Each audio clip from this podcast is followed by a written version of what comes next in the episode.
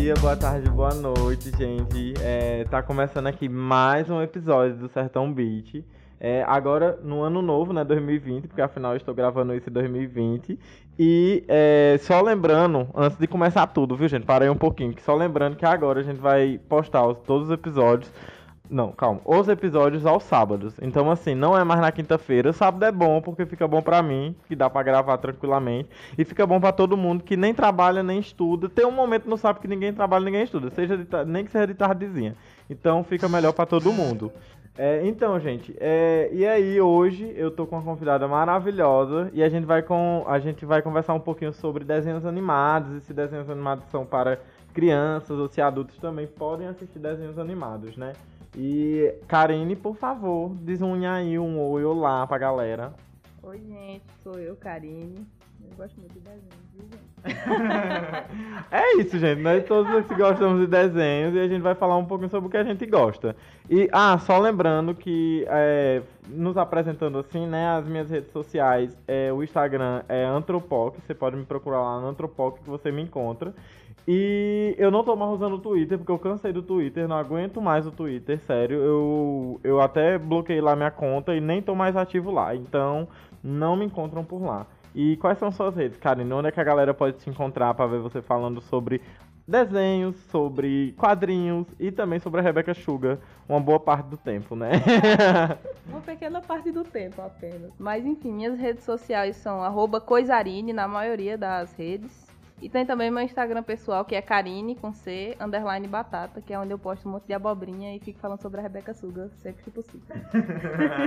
e ela também tá com um canal no YouTube agora, né, amiga? Que você acabou de começar, acho que tem poucos meses, né, que você começou. Mas, enfim, acompanho assiduamente. Eu acho que assiduamente é uma palavra que pode se usar porque eu acompanho sempre que ela posta os vídeos. E eu acho que pode ser interessante que vocês fossem dar uma olhada lá. Você tem. Qual é o nome do canal, amiga? É, o canal é Karine Araújo, tracinho Coisarine. Hum. Só procurar que facinho encontra porque não tem muitas coisarines por aí. Exatamente. E ela lá fala também sobre livros e, enfim, ela fala de diversas coisas sobre esse universo, né, amiga? Dos quadrinhos, dos livros, até mesmo da sua vida relacionada à sua à ideia que você desenha e que você escreve as coisas, né? Isso, isso. Eu tô montando um material novo, eu tô com as ideias novas para fazer coisas diferentes, mas o meu foco, assim, a ideia é falar sempre sobre quadrinhos e livros, que é o material que eu tenho mais experiência e contato, assim. Também produzo, né? Então é isso, gente. E a gente vai começar então falando. É... E aí a gente vai falar agora um pouquinho também sobre esses desenhos, né, gente? E vou logo falando assim que não, a resposta é não, desenhos não são só para crianças. Quando a gente cresce, a gente pode assistir desenho. Eu não sei se isso é uma coisa da nossa geração. Se a geração antes da nossa, elas assistem, a galera assiste desenho e tudo mais assim. Mas eu sei que na nossa geração eu não vejo isso como, mais como um problema, né? Você, tando, você sendo adulto, acompanhar desenhos animados, né, amiga? É, tem muito. Às vezes ainda ouço muito estigma assim do pessoal com adultos que assistem desenho, mas é porque a pessoa provavelmente não conhece e não sabe muito bem do que está falando, porque é, a qualidade dos desenhos é incrível, assim. Uma coisa sobre o desenho animado é interessante como os desenhos podem ser para criança e não ser ao mesmo tempo. Eu acho muito interessante e como que isso. funciona isso, amiga? Explica aí pra gente como é que é e não é para crianças. Então, mesmo que o desenho seja pensado assim para o público infantil, eu acho interessante a forma, principalmente agora, né? Antigamente não percebia tanto, mas eu percebo muito a intenção dos autores em trazer um conteúdo que tanto a criança se interesse quanto os adultos se interessem, tipo, trazendo um monte de camadas. So, é, além do apenas tipo a aventura mágica, mas também trazer questões emocionais, sentimentais, algumas questões que talvez até a criança não entenda, mas alguém com mais experiência de vida vai perceber é, esse material presente no, na obra.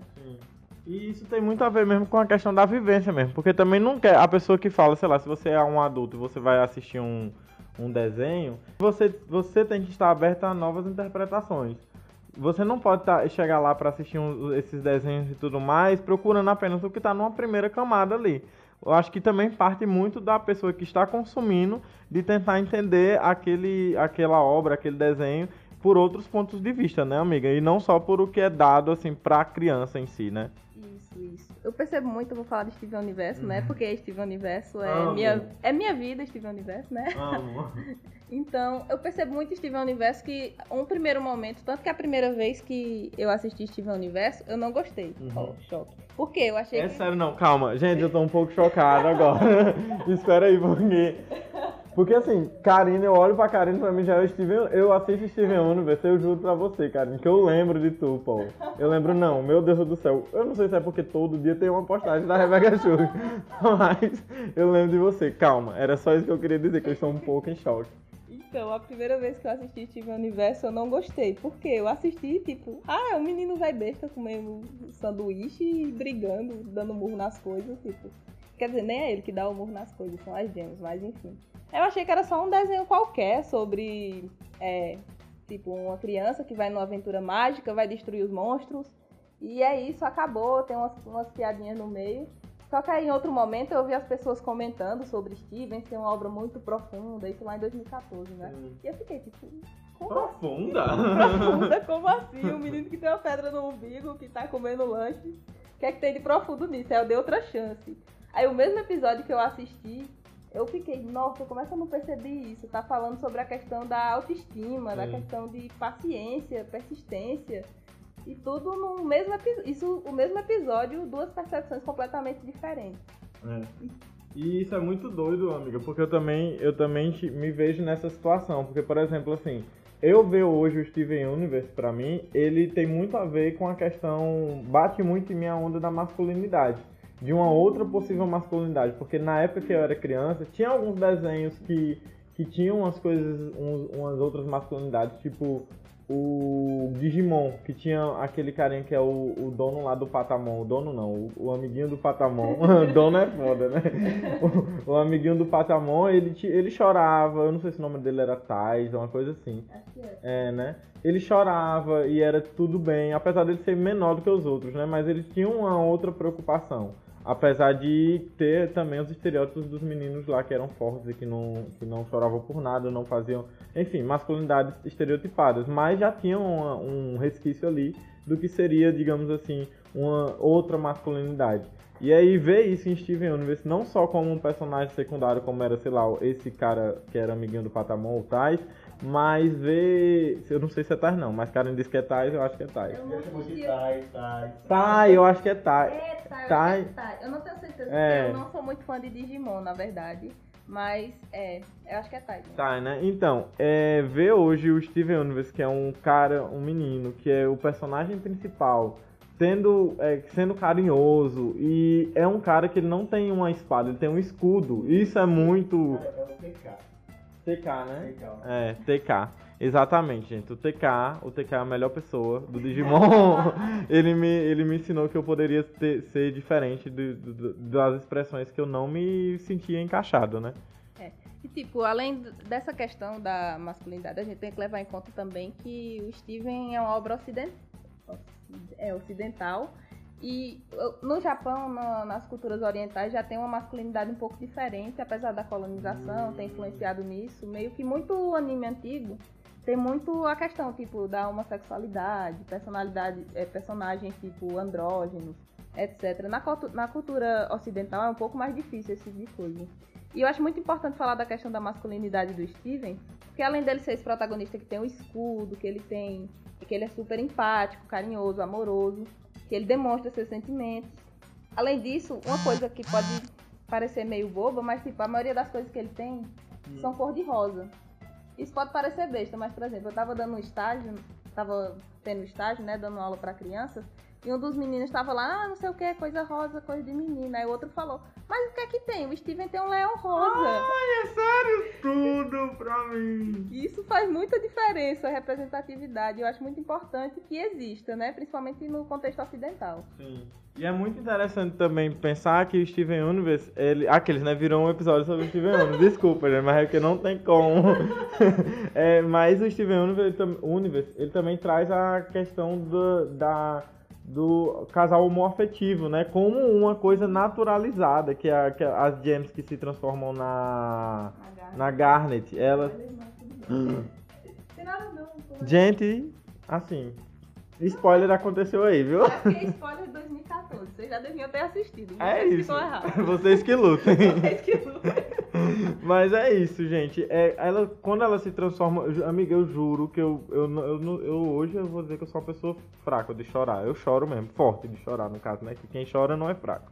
Mas eu choro e eu chorei, eu chorei muito com, essa, com esse episódio que mostra elas duas na nave. Você lembra desse episódio que, que tem aquela música e tal? Meu Deus, eu chorei. É, exatamente. Falei de novo, amiga, que eu não sei. É Jailbreaker. Eu não lembro qual nome ficou em português, não, porque eu assisto legendado a maior parte das vezes. Assisto, eu na verdade assisto, enfim. De qualquer forma, tá passando, tô assistindo. É, tá passando. tá assistindo.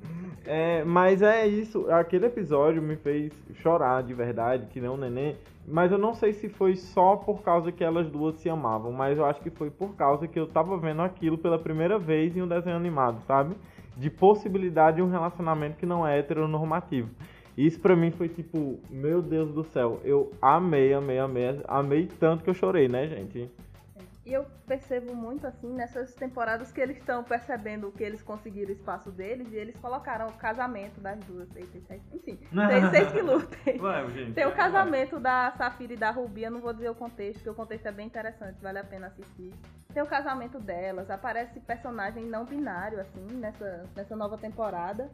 E eles estão aproveitando mesmo o espaço que eles conseguiram para tratar, tratar de temas diversos, assim, de forma maravilhosa. E é consolidado, né? O espaço que eles conseguiram é consoli- consolidado. Eu lembro que eu vi um vídeo, se eu não me engano, do Meteoro sobre o.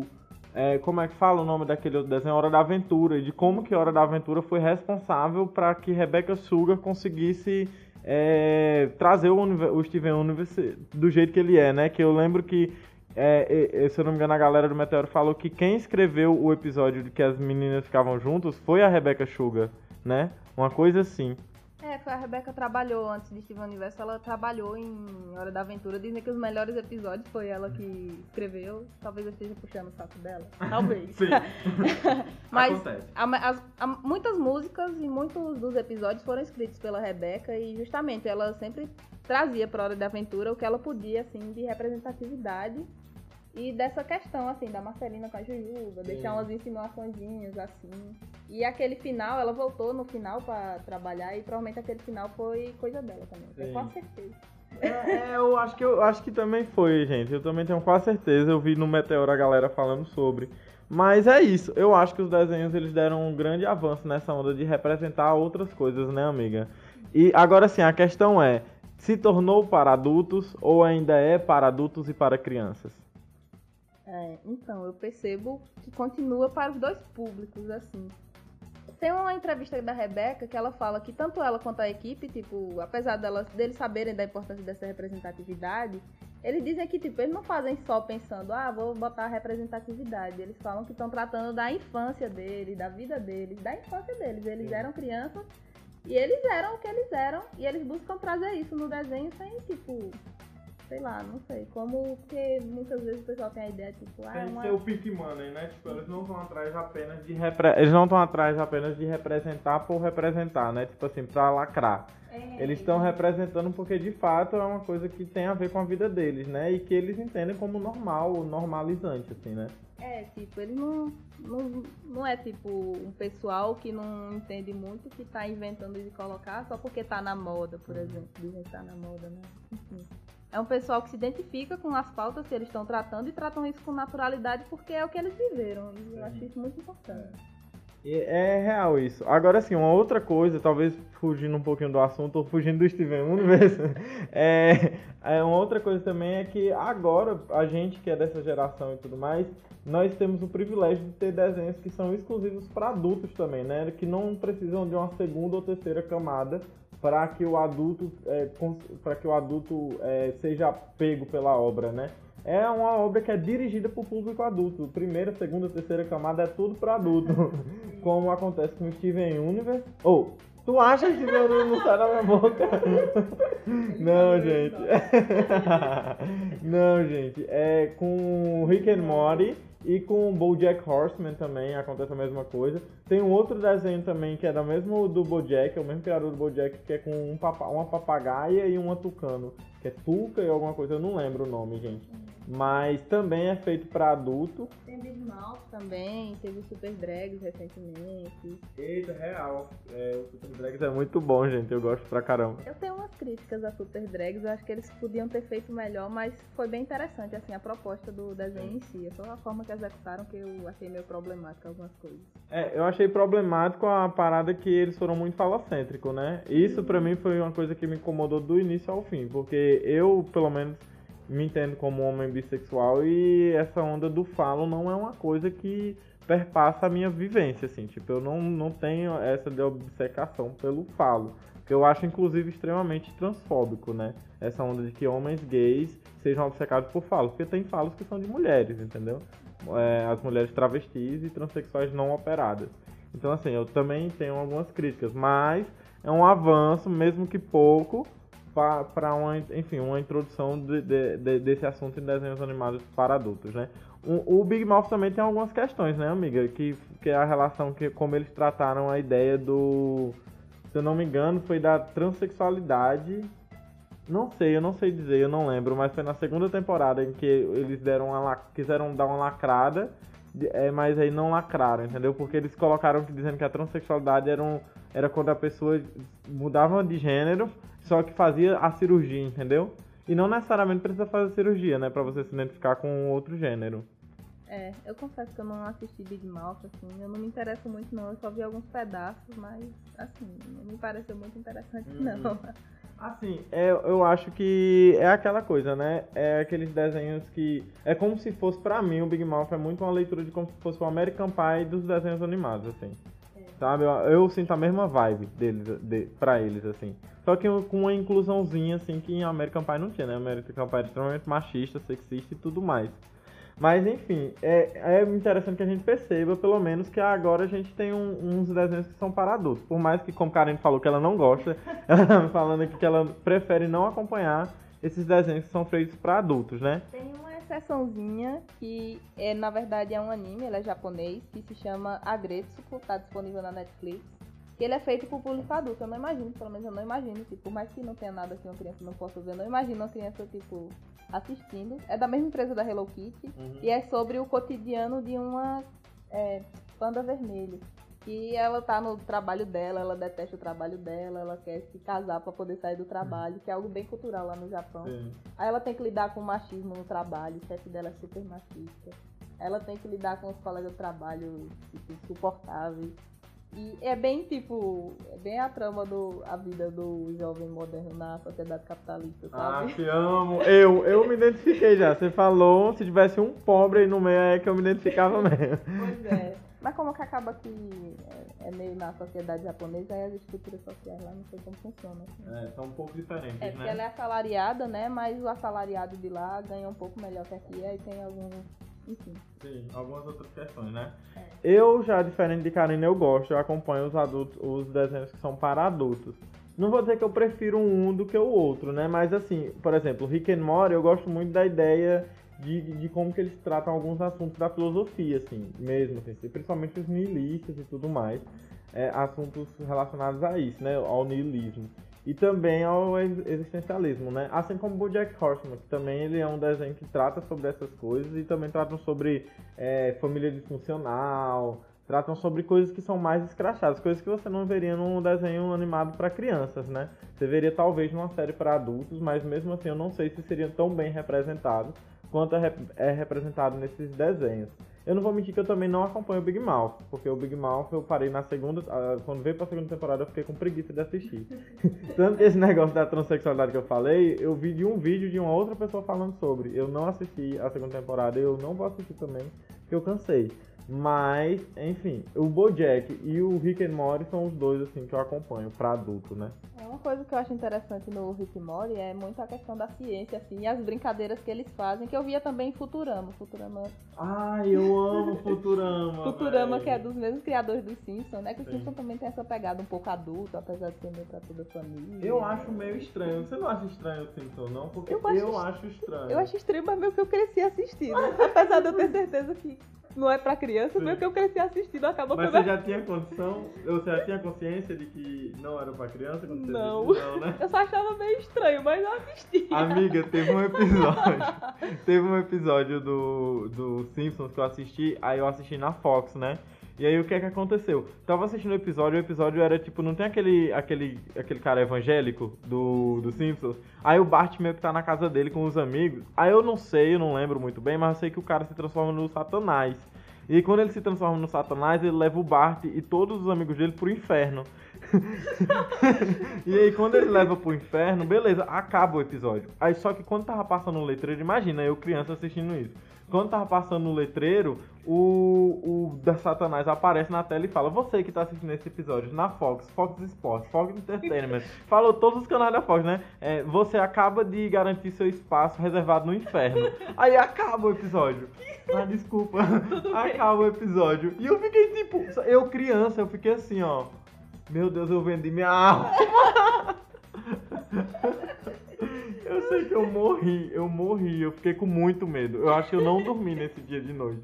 De verdade, de verdade Meu mesmo. Deus. Você tem noção, né? Aí eu acho que não é pra criança. Não, o Simpsons não é pra crianças, assim. Agora que eu parei pra pensar, eu só assistia porque, tipo, passava no horário do almoço, eu Ah, acho. cara, pois é. Que nada, eles deviam ter cortado esse episódio do, da, da série, porque Tem eu não lembro de nenhum trauma, assim, do, dos episódios dos Simpsons. Sim. Mas realmente a trama é toda voltada pra adultos, é mais relacionada à cultura norte-americana, né? Mas tem muita coisa que, tipo, muitas questões, eu não tô lembrando de nenhum agora, mas tem muitas questões interessantes que eles tratam, assim, de uma forma bem. A Lisa, principalmente, é um personagem É. muito chave, né, nesse, nessa série, porque ela, desde o início, ela se coloca como progressista mesmo. E é muito interessante porque alguns episódios a família dela zoa ela porque ela é progressista, né? Tipo, toda a família dela. É, meu irmão disse que eu sou a Lisa lá de casa, porque eu sou vegetariana, etc. Ele disse que, ah, você é a Lisa aqui de casa. e tá errado? E tá errado. minha, minha, como é? Ai meu Deus, a representação minha na infância ali era a Lisa Simpson. É isso, Sempre exatamente. questionando os padrões. Exatamente, exato. E é, uma outra coisa também que, que eu ia falar é sobre a ideia de que, tipo assim, tem alguns desenhos que também são brasileiros, né? E que a gente acompanha e é muito bom. Eu acompanho o Irmão do Jorel. E Irmão do Jorel é uma coisa assim, gente, que eu não consigo descrever não, como aquele desenho é bom.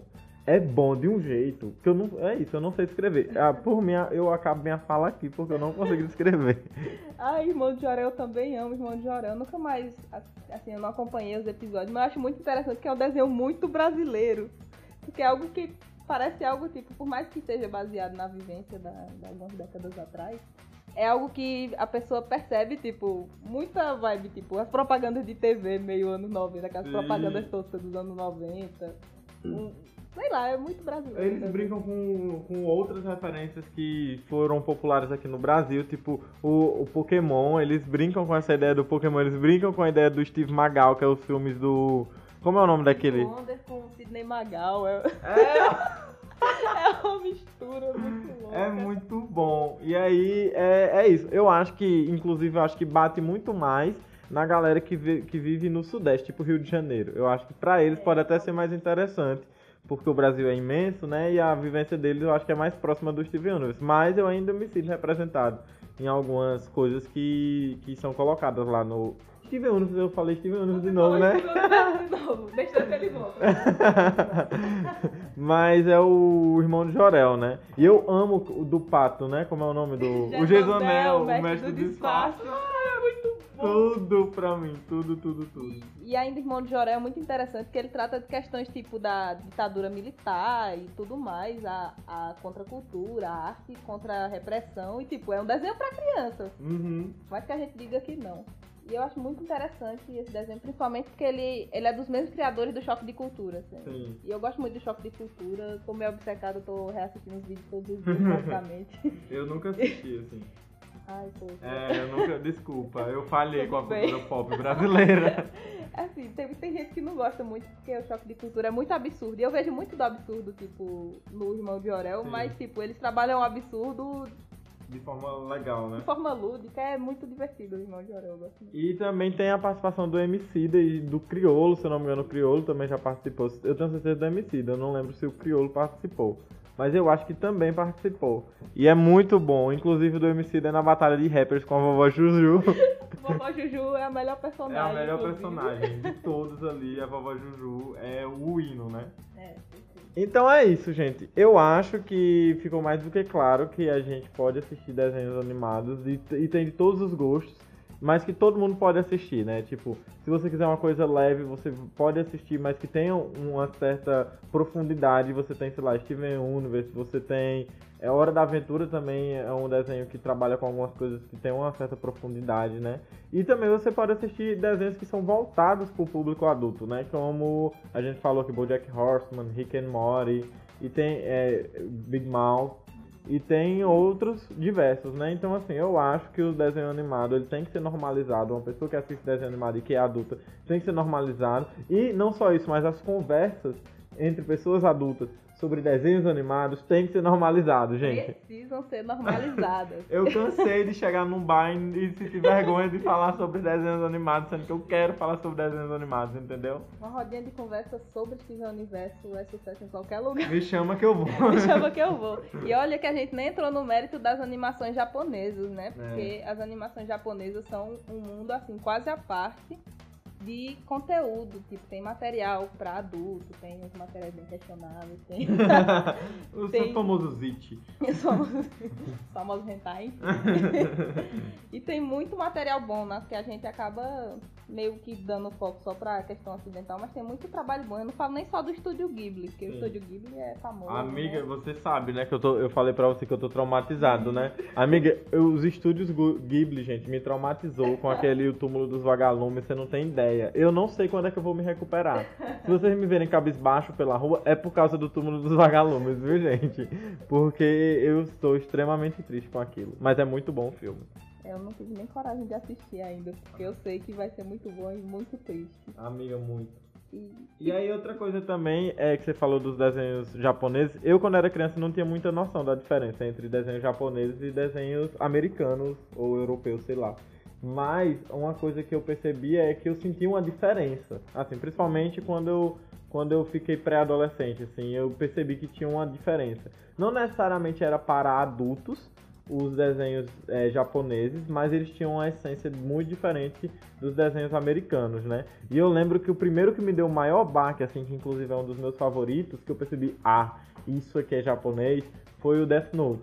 Death Note para mim foi um divisor de águas de entender como que um desenho ele pode ser complexo e pode me atingir de outras formas que não apenas o um entretenimento básico, digamos assim, né? É, sim, Death Note eu acho que é tipo a porta de entrada pra outras. Ou pro mundo dos animes. a porta de entrada pros otakus. Primeiro é Naruto, depois Death Note.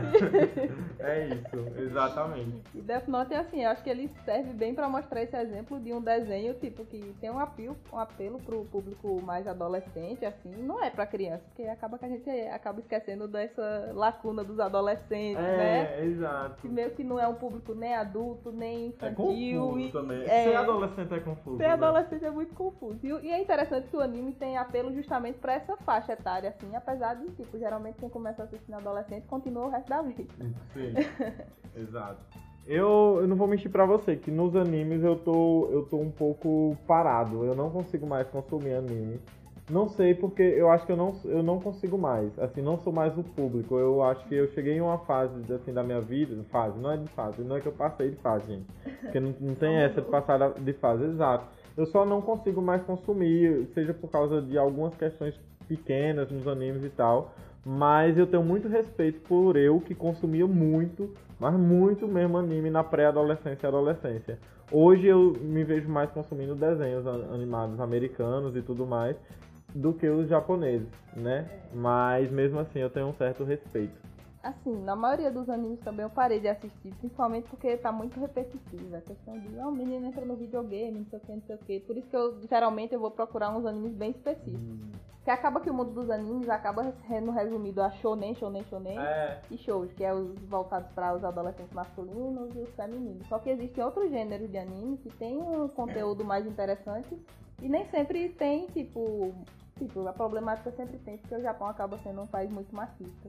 Mas tem alguns animes que tratam de forma mais interessante algumas questões, tipo suicídio, depressão. Hum. Teve um anime que ficou muito popular, que foi é A Voz do Silêncio, alguma coisa assim, que falava sobre bullying, questão de violência e, tipo, ele trata de uma forma bem interessante a questão da depressão é da protagonista que é surda e tudo que ela tem que lidar com o bullying que ela sofreu, né, na infância e adolescência, pra, e como ela vai tentando superar isso, como o protagonista que praticou bullying com, ele, com ela, como ele se sente em relação a isso também. Eu acho Caramba. bem interessante esse ponto de vista. E é complexo, né, tratar é essas complexo. relações. E é muito interessante que, tipo, tem tudo quanto é gênero de anime, tá saindo bastante, principalmente filme, não só nas animações, porque as animações são lançadas assim por estação do ano, as temporadas. E nas estações geralmente não sai coisa muito interessante, mas nos filmes, assim, tem saído muita coisa interessante que tem ganhado o mundo. Tipo aquele. Ai, Your Name? Your Name, tipo, ficou muito Nossa, conhecido. eu chorei muito nesse filme, você não tem noção. E disse que não comprou no anime aí, tá vendo? É, não, então, eu acho que eu tenho que me, eu tenho que realmente dar minhas explicações. O meu negócio com o anime, eu acho que tá muito próximo do ritmo eu não tô curtindo mais o ritmo dos shonen, por exemplo. É. Agora, coisa como Your Name, ou como eu falei, o Túmulo dos Vagalumes que eu assisti, eu assisto, mas são coisas muito específicas que são pessoas que eu confio que me indicam, assim. Se me indica, eu vou consumir, com certeza. Mas o ritmo dos desenhos que saem por temporada, eu não consigo mais consumir, não é uma coisa que me pega mais, né? É, também tô nessa. Porque eu, eu geralmente, quando sai na temporada, eu tô vendo uns bem específicos. Tipo, agora tá saindo um que é. Ah, eu esqueci o nome, é Keep Your Hands, com Ebizu, eu não sei como é que vai ficar em português. Mas é algo como Tire as Mãos do Audiovisual, ah. que é um trio de meninas que elas querem fazer animação e, tipo, elas não têm renda nenhuma, não tem dinheiro, o pai de uma delas não quer que ela faça anime e elas vão fazer, elas estão fazendo, querendo fazer o anime Tudo. a todo custo. E eu acho muito interessante essas coisas. O estilo do traço é diferente, enfim, é maravilhoso. ótimo. Então é isso, gente. A gente conversou aqui um pouquinho sobre os desenhos e tudo mais. Eu espero que tenha ficado claro algumas coisas que a gente colocou e das coisas que a gente gosta, né, amiga? Apesar de 80% foi sobre Steven Universe. foi. Mas é isso, gente. Então assistam Steven Universe. É sinal de que é bom. É, agora a gente vai pro próximo quadro, que é o Dentro do Vale. E nesse quadro a gente fala sobre coisas que aconteceram no Vale de São Francisco. A gente traz notícias ou coisas que vão acontecer ou estão acontecendo dentro do Vale de São Francisco, né? Que é toda essa região aqui que a gente mora, né? Do sertão mesmo. Dentro do Vale. É, e para esse quadro, é, eu trouxe a gente trouxe duas notícias, que uma é os, que os motoristas de transporte por aplicativo, ou seja, Uber, é, 99, Mob, né? É, é, eu também não sei não, gente. O meu conhecimento de aplicativos de, de, de carro vai até aí. É, eles realizaram, eles estão realizando, na verdade, manifestações, tanto em Petrolina quanto em Juazeiro, cobrando mais segurança, né? E essas manifestações elas começaram a acontecer por causa que um deles, é, um tal de Victor da Silva, ele foi esfaqueado no, numa dessas corridas. Ele foi para um bairro de Juazeiro e nesse bairro de Juazeiro ele, as pessoas que entraram no carro, se não me engano, dois homens e uma mulher, acabaram esfaqueando ele, roubando o carro e aí depois deixaram o carro perto do de um bairro aí mais mais eu não sei, um bairro aí de, de Juazeiro, e tacaram fogo no carro e tal, e estão foragidos. O cara passa bem, apesar do, de toda a situação, ele tá bem, ele não tá correndo. Ele bem não tá, né? Mas ele não tá correndo risco de vida. É, exatamente. E aí é muito complicado isso, né? Porque isso tem a ver tanto com a segurança dos motoristas quanto com a segurança das pessoas que pegam os carros. Porque eu também. É, antes de, de, de, comentar e tudo mais, eu também lembro de uma situação que aconteceu com duas amigas minhas que foram pegar um Uber e o Uber tava levando elas para casa dele, entendeu? Então, assim, é muito complicado, tanto para as pessoas que são os próprios Ubers, quanto para as pessoas que consomem esse, esse serviço, né? E outra coisa também é que, tipo assim, eu não acho legal essa ideia. Eu acho que o Uber tem que entender que, não, que eles são uma empresa e que eles têm empregados fixos, que são as pessoas que trabalham para eles. Eu não gosto dessa ideia de que é, essas pessoas são empreendedoras delas mesmas. Porque isso é uma coisa extremamente neoliberal e que não, não condiz com a realidade, porque afinal eles a parte do que eles ganham vai para a empresa e eles ficam com a outra parte que é minúscula e ainda continuam sem os direitos trabalhistas. Nenhuma, não tem segurança para eles. É muito complicado para eles trabalharem dessa forma, assim. Pelo menos eu vejo assim. É né? muito complicado, exatamente. E hoje a gente já tem estudos científicos sobre essa onda. Várias pessoas se dedicaram a estudar sobre essa questão da uberização do trabalho. E a gente já percebeu o quão maléfico isso é, quão mal é isso é. E já tem países que, que já obrigaram o Uber a contratar os funcionários como funcionários mesmo. E não como se fossem pessoas terceirizadas, sabe? Porque essa terceirização do trabalho acaba deixando o trabalhador sem muitas condições. Ah, mas ele é dono do seu próprio horário. Claro, o horário de trabalhar 12 horas por dia, sabe? É assim que eu vejo. Eu tava conversando até com o Uber um dia desse quando eu entrei no carro e ele falou que, tipo, velho, eu não sei mais o que fazer. Porque a gente trabalha, trabalha, trabalha 12 horas por dia e no final do dia a gente só tem o dinheiro de colocar a gasolina no carro. Entendeu? Então, assim, é uma coisa que a gente tem que prestar atenção, porque não tem segurança para os trabalhadores e não tem dos Ubers e não tem segurança também para as pessoas que pegam esses carros, né? É, e é importante lembrar que esses casos de protestos de pessoal que trabalha em aplicativo não é exclusivo da região. Recentemente teve, eu não vou conseguir lembrar onde agora, um protesto de um pessoal que trabalha para o RAP, que eles estavam reclamando do, das situações de trabalho uhum. mesmo, principalmente porque é cidade grande, eles entregam, muitas pessoas entregam com bicicletas alugadas, bicicleta alugada. Tá ligado. Ele tá tendo que pagar para trabalhar, para receber uma quantidade mínima, assim, e meio que acaba que eles são tratados bem como na época da Revolução Industrial, tipo, ah, você não quer trabalhar, tem quem queira. Exatamente. Isso pra mim tá me... Amiga, eu não vou mentir pra você, isso pra mim está me adoecendo muito, assim, tipo, ultimamente, quando eu sempre que eu paro pra pensar sobre isso, é, me adoece bastante, assim, eu fico muito triste porque é uma coisa que eu não sei quando é que essas empresas ou quando é que o Estado vai entender que não se pode acontecer, entendeu? Porque essa onda de que a gente tem desempregados e que tem gente que quer que vai querer estar no seu lugar, é uma coisa que gera insegurança para o trabalhador, é uma coisa que gera autoestima do trabalhador fica lá embaixo. E como é que você vai conseguir, sei lá, melhorar a sua condição de vida, sendo que você tem que se contentar com uma certa subsistência, né? falar que acaba dando poder indevido para as próprias empresas fazerem o que elas bem entenderem assim com relação aos direitos trabalhistas, tipo, se eu, alguém resolver que principalmente depois dessa reforma trabalhista, essa ideia do acordo com o patrão, até para quem está com a carteira assinada, tá nessa insegurança que as empresas estão tendo um poder que não deviam ter de tipo decidir, ah, você vai trabalhar até os domingos e vai receber o mesmo tanto. É, não é, não é uma coisa que o, o poder não é igual, né? Existe um, existe um, uma, como é, uma falsa simetria e que o Estado ele tem que entender que existe essa falsa simetria. Só que o Estado está na mão dessas pessoas que, enfim, são donas dessas empresas, né? Pois é, complicadíssimo. é. Então é isso, gente. Essa é a notícia. É muito triste que o cara, infelizmente, aconteceu isso com ele. Mas a gente espera que fique tudo bem e que, enfim, a Uber, se, que os protestos, as manifestações deles é, sejam efetivas, né? É, e que a Uber e os outros aplicativos de carros e tudo mais, e aluguel de serviços, é, entendam que elas são as empresas que têm que pagar seus funcionários de acordo com as, com as normas trabalhistas e não terceirizando o trampo, né? É isso. A outra notícia que eu tenho para dar é, um, é mais feliz, é, é legal, assim, a notícia boa, que é que Sobradil entrega medalhas a 30 estudantes da rede municipal aprovados no IF, tanto no IF baiano como no IF de Pernambuco. A gente não vai mentir que é um pouco suspeito pra falar sobre o IF, né, amiga? Pois é, ex-fanos aqui de, como é que, carteirinha. De carteirinha.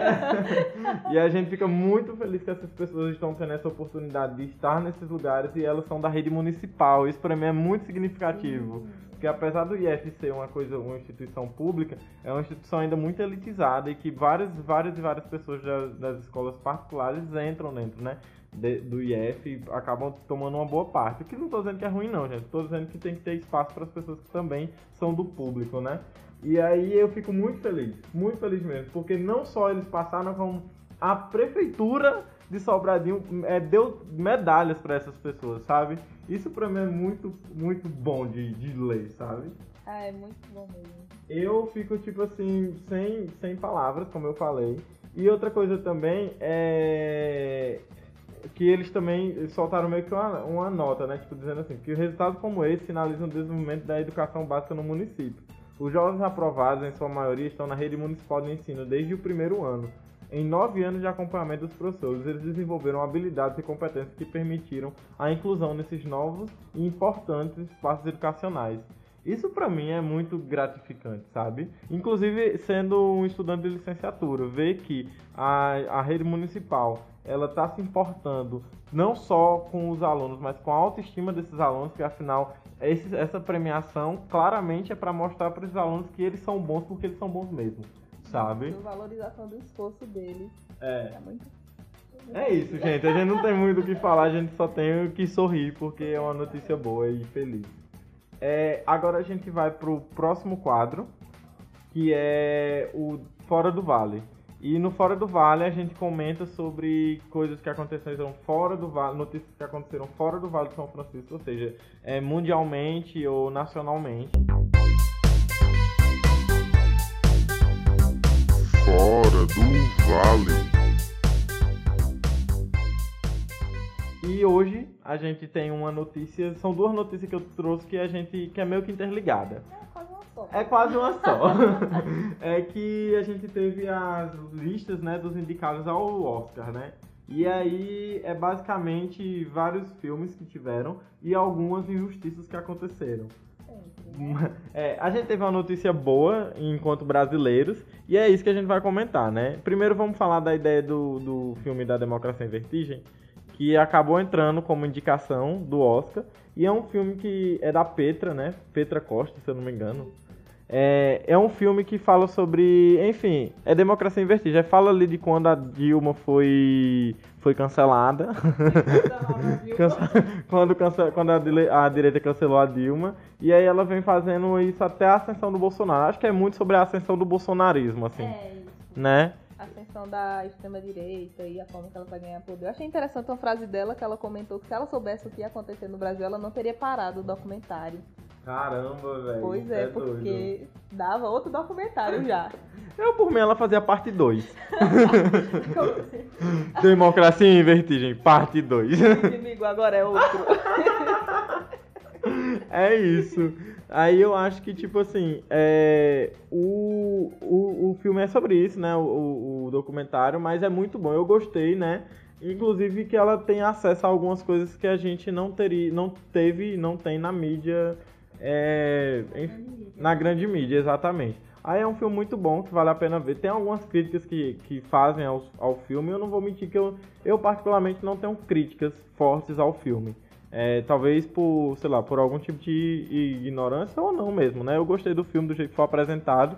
E a gente tem que entender o contexto que ela tá e quem ela é, né? Porque ela é, um, ela é uma pessoa que sempre teve nesses movimentos, nesses movimentos e tudo mais. E enfim, eu não tenho grandes críticas, né? Eu não sei se você tem, amiga, mas eu gostei do filme. Eu não consegui assistir todo ainda não, mas até onde eu já fui não. Pois é. Mas eu tenho alguns amigos que têm críticas, inclusive muito boas, né? E é A ele. né, que tenha crítica, porque a gente tem que entender que, tipo, é, sempre vai ter algum defeito. É importante que a gente perceba o que tá de errado pra gente corrigir. É, Seja como esquerda, seja como exato. Material, concordo. enfim, é isso. Eu concordo também, amiga. E eu acho que essas. Amigos, eu não tô dizendo que não existe críticas contra o filme. Eu só tô dizendo que eu não tenho, mas eu tenho amigos que têm críticas muito boas em relação a eles, né? A, a esse filme. E é isso. E em relação a outra coisa que aconteceu no Oscar é que. É, por que, que a Lupita não foi indicada como melhor atriz? Eu vi uma galera criticando muito porque a Scarlett Johansson, né, que ela é bem conhecida pelo whitewashing, né, que é representar papéis tipo de pessoas de outras etnias nos filmes. E ela tá sendo indicada agora para dois, duas categorias, enquanto a Lupita não tá sendo indicada assim a nenhuma, né? A gente fica assim, né? Hum, Por quê, né? Sem entender, entre, né? Entre muitas aspas, é. né? Porque, tipo assim, uma outra curiosidade que aconteceu é que quando a Lupita foi indicada, ela tava fazendo o papel de uma escrava. Então, assim, que tipo de fetichização é essa que a galera branca dos Estados Unidos tem que, não, ela representando uma escrava, meu Deus do céu, é o auge do auge, e ela tendo uma representação muito boa nesse filme Us, com expressões muito incríveis e diálogos que ela leva muito bem, ela não ser indicada. Não faz sentido, sabe? É, eu vi muito essa crítica também, tipo, de pessoas negras normalmente, ah, elas ganham Oscar quando são representa- representando, tipo, papéis escravizados, etc. Submissos, né? Submissos, mas quando é um papel de uma mulher empoderada, uma mulher, tipo, vivendo a vida dela, fazendo coisas tipo, que pessoas brancas já fazem há muito tempo, é, são ignoradas. Por que será, não é? Fica aquele, aquele mistério, não É é? um mistério chamado racismo, talvez. é, é isso, gente. É o que a gente tem pra falar sobre o Oscar. Você tem mais alguma coisa pra falar sobre o Ah, Oscar, eu, amiga? eu, eu achei bem interessante porque o filme Parasita, do autor coreano, esqueci o nome dele, Bong Joon-ho, alguma coisa assim, que foi indicado, mas não foi indicado na categoria de filme estrangeiro, tá como categoria de melhor filme. E eu acho isso um feito muito importante. Porque o Oscar acaba sendo sempre muito Hollywood-cêntrico, não é? E ele tá sendo indicado nessa categoria e é um filme que tem sido muito aclamado pela crítica. Eu fico muito feliz de ver autores, é, autores de filmes ocidentais recebendo esse espaço, assim. Sim. Que espero que ele conquiste muito mais espaço e outros autores também. Seja uma porta de entrada pra sair um pouco de Hollywood. Gosto, eu duvido que vai acontecer, mas sonhar ainda é de graça, né? É. eu amei a expressão, é isso. Eu, esse filme me deixou impactado, eu não vou mentir. Eu fiquei extremamente impactado com esse filme, eu amei. Amei, amei, amei, amei com todas as minhas forças. E todo o diálogo que ele tem com a ideia de, do neoliberalismo e, e não só disso, mas da diferença entre trabalhadores e capitalistas e de como que os trabalhadores veem os trabalhadores como inimigos e não os capitalistas em si, né? E isso pra mim é uma, foi um, um filme sobre trabalhar muito bem, muito, muito bem. Acho que é isso, né, amiga? Agora a gente vai então pro próximo quadro, que é o de indicações, né, amiga? Que agora a gente vai entrar no que a gente, a gente já, como você falou, né, que a gente já indicou lá nos lá no enquanto a gente falava, né? Mas eu acho que aqui a gente pode falar, indicar umas coisas com mais tipo assistam, gente, por favor. Uma que a gente esqueceu de mencionar, que foi Steven Universo. Não, Mencionou pouco. Mencionou pouco. Indicações. Eu vou começar indicando assim, a, a- de animação, assistam o Túmulo dos Vagalumes, do estúdio Ghibli. É uma animação japonesa que conta a história de dois, duas, duas crianças, uma de 13 anos e uma de 4, ou uma de 8 anos e uma de 4, que estão vivendo num contexto da Segunda Guerra Mundial no Japão. E assim, gente, vocês preparem todos os lenços que vocês têm na casa de vocês. Porque não é um filme fácil, não é um filme que você vai sair feliz. Você tem que estar bem pra você ficar mal nesse dia. é isso. Não tem pra onde correr. E esse filme ele foi inclusive é feito adaptado de um poema que foi feito é, adaptado de uma foto em que não vou, eu não sei, não vou falar não. Eu não vou falar não, gente, porque senão vai ser spoiler. Então, eu espero ou eu falo, amiga. Amiga, mas como é que eu vou falar da foto sem sem Fala só da foto sem falar do... É. Acho que não. Vale, né? Eu vou falar, gente. Que o poema ele foi baseado em uma foto que um, enfim, um, um fotógrafo americano tirou de um guri segurando nas costas, tipo com aqueles canguru nas costas, a irmã morta para levando para ir cremar, entendeu? E assim, gente. Assim, gente, vocês têm que estar preparados, porque não é fácil. Só de ouvir aqui eu me arrepiei todo. Não sei se eu vou ter coração pra assistir. Mas é, a obra que eu vou recomendar é um pouco relacionada, tem a ver com a guerra do Irã, que há muito tempo atrás, eu queria lembrar o termo. É Persépolis o nome. Persépolis ele é uma obra que é autobiográfica, que começou como quadrinho e tem a animação. Tem no- é, você pode encontrar no YouTube, mas a qualidade no YouTube não tá tão boa assim. Aí essa, esse texto, esse, essa animação, ela conta a história da Marjane Satrapi, que ela nasceu no Irã numa época que, tipo, ela tinha liberdade razoável, eles estavam começando a ter um governo ditatorial. E aí eles fizeram a revolução, só que a revolução tomou um caminho meio inesperado e acabou virando o Irã que a gente conhece hoje, com o uso da burca, obrigatório para as mulheres, diversas restrições. E é muito interessante como é a experiência pessoal dela desse processo que aconteceu no Irã. Eu acho muito interessante, assim, também tem partes muito pesadas, assim. Sim. Mas é interessante a forma como ela trata, que eu não sei, porque meio que é, é- não é tão pesado assim, eu imagino não seja tão pesado quanto o túmulo dos vagalumes, apesar de eu não ter assistido, porque ela trata de uma forma meio que talvez se eu fosse criança e assistisse, eu conseguisse não sair traumatizada, Ah, sabe? Sei. É, eu sou meio suspeita pra falar de Persepolis porque eu tenho o quadrinho, eu gosto muito do quadrinho, eu gosto muito do traço dela. E é interessante como manter o fiel, né? O traço do quadrinho na animação. E é uma animação muito boa, a qualidade é ótima, vale muito a pena. Se puderem ler o quadrinho também, É, já, enga- já engata, né, amiga? já engata, pois é muito bom. O final é muito. E acho interessante que ela não trata só das questões, tipo, da, da- das consequências da guerra do Irã. Ela trata de questões pessoais, questões emocionais. E é incrível. Ah, eu amo. tudo. Eu tô pra assistir, você já tinha me indicado, né? Eu tô pra assistir e eu vou assistir, com certeza. É, eu só tava tentando me, me destraumatizar do túmulo dos vagalumes pra eu poder assistir Persepolis.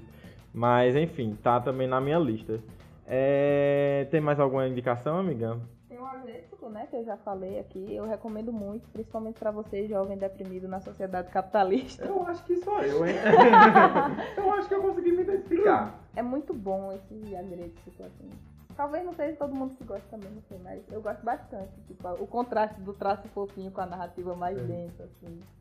É, e aí, eu posso fa- fazer indicações, auto-indicações aqui? Pode, deve. Eu tô publicando um quadrinho chamado A Filha do Eletricista.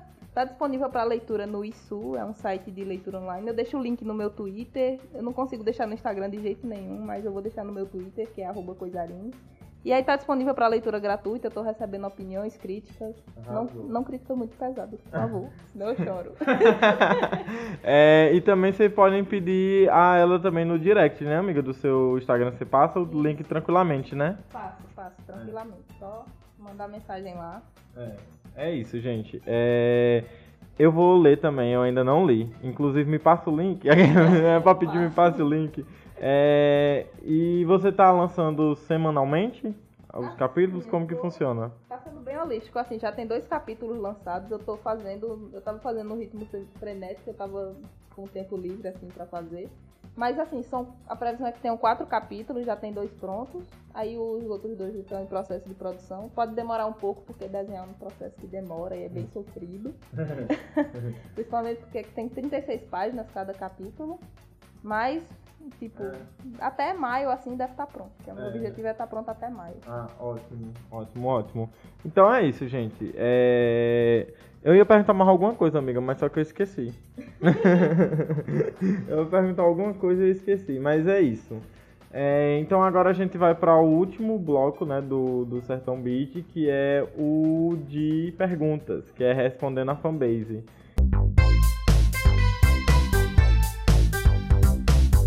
Ouvindo a.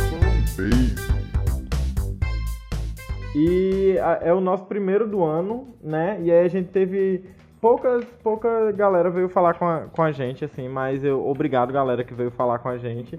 Mandaram as perguntas pra gente e aí a gente vai responder essas perguntas que foram assim. Assim, amiga, mandaram mais indicação e tudo mais de coisas pra gente assistir. Inclusive, uma das indicações foi uma série da Netflix, que é, é o Final Space, é, que é uma série sobre ele disse que é uma série sobre, tipo assim, um, um jovem que tá no espaço, assim. Que é... Ah, gente, foi André que mandou pra gente, tá? André, ele falou, André Lucas, ele falou que era pra gente assistir Final Space, que é uma série muito boa e muito densa, que se ocorre no espaço, onde tem um jovem que tá no espaço. Essa foi a explicação dele. então, assim, a gente que lute pra entender o que é que esse jovem tá fazendo no espaço. Eu me lembrei de O Guia do Mochileiro das Galáxias, que é uma série de livros, enfim, eu recomendo muito, pelo menos o primeiro livro do Guia do Mochileiro, que é no espaço também, e ele também tem uma sátira, assim, um humor bem ácido, é, e é muito bom, enfim, mas... Eu, eu, assisti, eu amo o Mochileiro, só que eu nunca tive a oportunidade de ler todos os livros. Eu li o primeiro e amei, e assisti o filme também, e eu gosto muito do filme. Eu não sei se tem essa onda da- dos nerds, porque os nerds costumam odiar, né? As coisas que são feitas dos quadrinhos pros filmes ou dos livros pros filmes.